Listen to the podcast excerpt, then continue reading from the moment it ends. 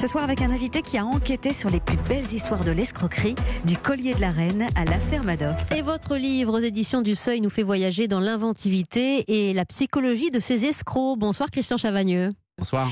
Euh, alors là, je parle à l'enquêteur, à l'éditorialiste, au passionné d'histoire, au passionné d'escroc. Escroc, un terme qui pourrait venir, écrivez-vous, de l'italien scrocco, euh, employé en France dès le XVIe siècle. Mais en réalité, Christian Chavagneux, depuis que l'homme existe, il y a fort à parier que les escrocs existent aussi. Oui, tout à fait. J'ai retrouvé un cas concret dans l'Antiquité, une escroquerie à l'assurance de, de, bateaux sur les grands voyages de, commerce à l'époque. Donc oui, je pense que ça appartient à l'être humain. Oui. Euh, vous racontez en préambule, et ce qui rend votre livre très sociologique, que les escrocs ont toujours su épouser les structures économiques de leur époque. Alors c'est pas un hasard si on a tel type d'escroquerie qui se produit à ce moment-là, soit les bijoux, soit l'héritage, soit les fonds financiers.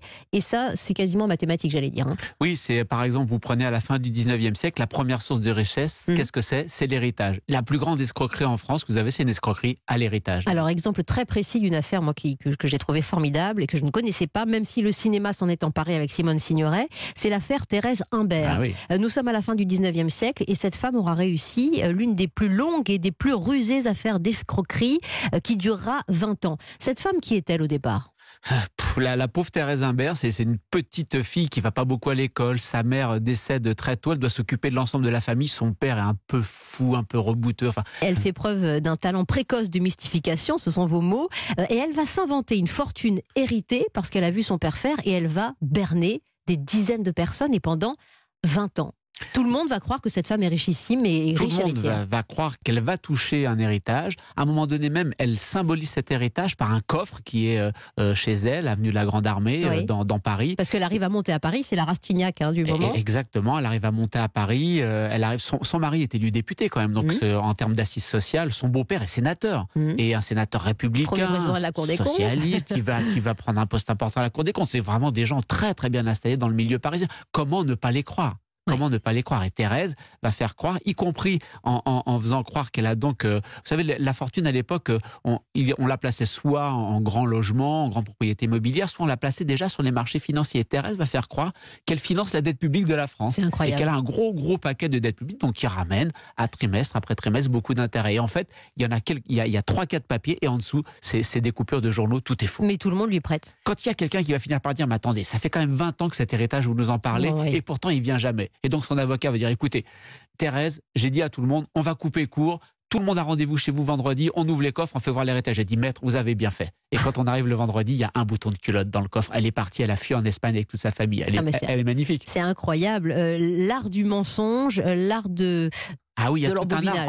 En, fait, euh, les, escrocs s'appuient sur une caractéristique humaine qu'on partage tous. On aime bien se faire raconter des histoires. C'est pas pour rien que la Bible sont des histoires, des paraboles qu'on nous raconte. Et ça, les escrocs le savent. C'est Christophe Rocancourt, notre escroc national, qui dit les escrocs, ce sont des braqueurs de cerveau. Et c'est vraiment ça. Ils rentrent dans notre cerveau, ils nous imaginent un monde, on rentre dedans et on dit ces escrocs sont les aristocrates. Pourquoi les aristocrates des voleurs? Pourquoi? Parce qu'ils nous volent rien, on vient leur apporter notre argent en plus avec le sourire. Vous parlez d'un autre euh, cas euh, très actuel, très contemporain, c'est celui de Bernard Madoff. Et vous le décrivez, euh, parce qu'il y a une composante dont on va parler, une composante de l'escroc sur le narcissisme, comme un, sociopathe. Ce sont tous des sociopathes, tous des pervers narcissiques, ils ont tous eu, je couvre une douzaine de cas dans l'histoire, tous ont eu une enfance très difficile, un manque de reconnaissance de la part des parents. Pour compenser ça, il faut qu'ils arrivent à montrer qu'ils sont beaucoup plus forts que les autres et qu'ils prennent par la prédation ce que leurs parents leur ont pas donné. Un autre aspect de la personnalité très intéressant des escrocs, c'est l'absence totale d'émotion et d'empathie.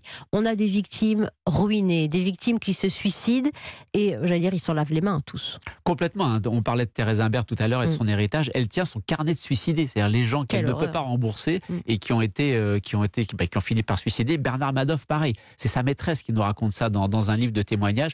Il n'a absolument aucune empathie euh, pour, pour personne. Il y a un professeur d'université qui l'interviewe juste au moment où un de ses fils meurt et il lui dit Vous pouvez me lire euh, la rubrique nécrologique qu'il y a dans le journal? Alors le gars euh, lui lit et dit Ça, ça, ça va, Bernier Il dit Oui, au fait, vous avez pu répondre à la question que je vous ai posée hier sur l'évolution des taux d'intérêt Aucune empathie, y compris pour ses propres enfants, dont un s'était guéri du cancer et qui va mourir, et l'autre s'est pendu à cause de son père. Aucune empathie. Qu'est-ce qui vous captive le plus dans l'histoire de l'escroquerie, Christian Chavagneux? Est-ce que c'est le profil des escrocs? Oui, il y, a, le profil psychologique des escrocs qui est vraiment très particulier parce que vous apercevez que euh, quelqu'un comme Jeff Bezos, par exemple, le patron d'Amazon, a exactement le même profil psychologique. Et si vous regardez la série Mindhunter, qui s'intéresse au, au, profil psychologique des serial killers, vous apercevez que c'est aussi le même profil psychologique. Donc à partir de la même base, vous avez des gens qui vont devenir des serial killers, d'autres des grands patrons de multinationales et d'autres des escrocs.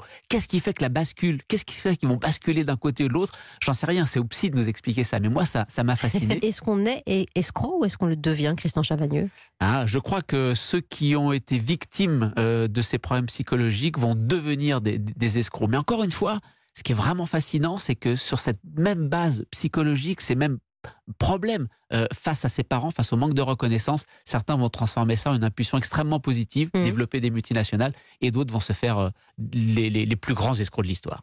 Avec la difficulté parfois de placer le curseur, qui est escroc, qui ne l'est pas. Euh, j'ai retrouvé une citation de François-Marie Bagné dans l'affaire Bettencourt, qui le dit d'ailleurs, hein, qu'il se, défend souvent lorsqu'il est accusé d'abus de faiblesse et d'avoir détourné une partie de cet héritage de, de la grande famille L'Oréal. Je ne suis pas un escroc. Il y a la différence entre l'abus de faiblesse, profiter d'une situation euh, et, vraiment monter euh, structurellement, matériellement euh, une entourloupe pour moi, un escroc, c'est vraiment quelqu'un qui arrive à vous bâtir une histoire mmh. dans laquelle vous rentrez et vous pensez que cette histoire est la réalité. Et qui tient son mensonge. Et qui tient son mensonge pendant des années, des années.